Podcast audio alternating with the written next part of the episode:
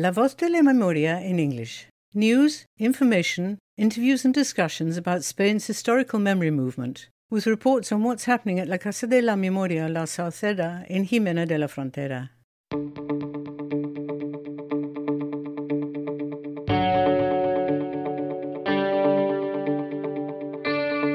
Hello and welcome to La Voz de la Memoria's news and information in English. I'm Debbie Eade. The second phase of exhumations in Jimena de la Frontera has now finished. They took place in Patio 4 of the old cemetery in the castle and began on the 1st of June.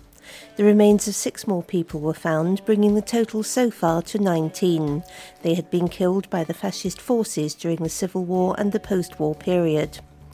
This phase of the works was led by archaeologist Maria Jose Gamez Cano and coordinated by Jesus Roman Roman.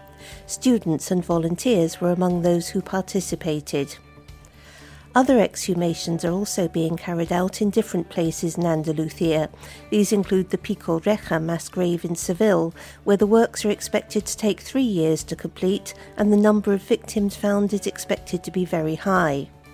In La Línea de la Concepción and in Tarifa, exhumation works are currently being planned and should begin in the near future.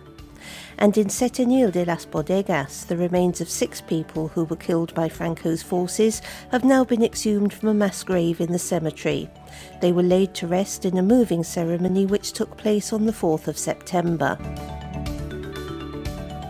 The Cadiz provincial government has published a book by the late Carlos Perales Pizarro, who died in 2018 before it was finished.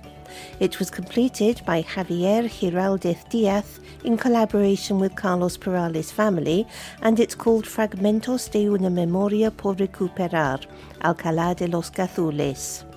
The book was officially presented by the President of the Provincial Government, Irene Garcia, on the 9th of September. She said the author's work had borne fruit and honours the memory and dignity of the victims of the 1936 coup and the subsequent repression in his village.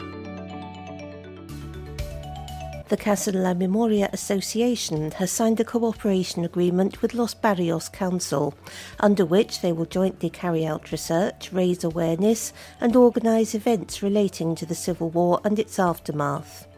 The agreement was signed by the Mayor of Los Barrios, Miguel Alconchel Jimenez, and the Councillor for Culture, Daniel Perez Cumbre, and on behalf of the association by its president, Malgara Garcia Diaz, and Francisco Hidalgo Carmona. And elsewhere, next week from the 23rd to the 26th of September, Guadalajara is holding a series of cultural events about the Civil War and the Franco dictatorship. It's called Memoria contra el Olvido.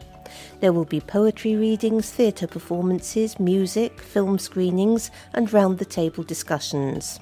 Apart from the theatre shows, all the events are free. The organisers are hoping that the Secretary of State for Democratic Memory, Fernando Martinez Lopez, will be able to attend the opening. And that's all for now. More news and information to come soon.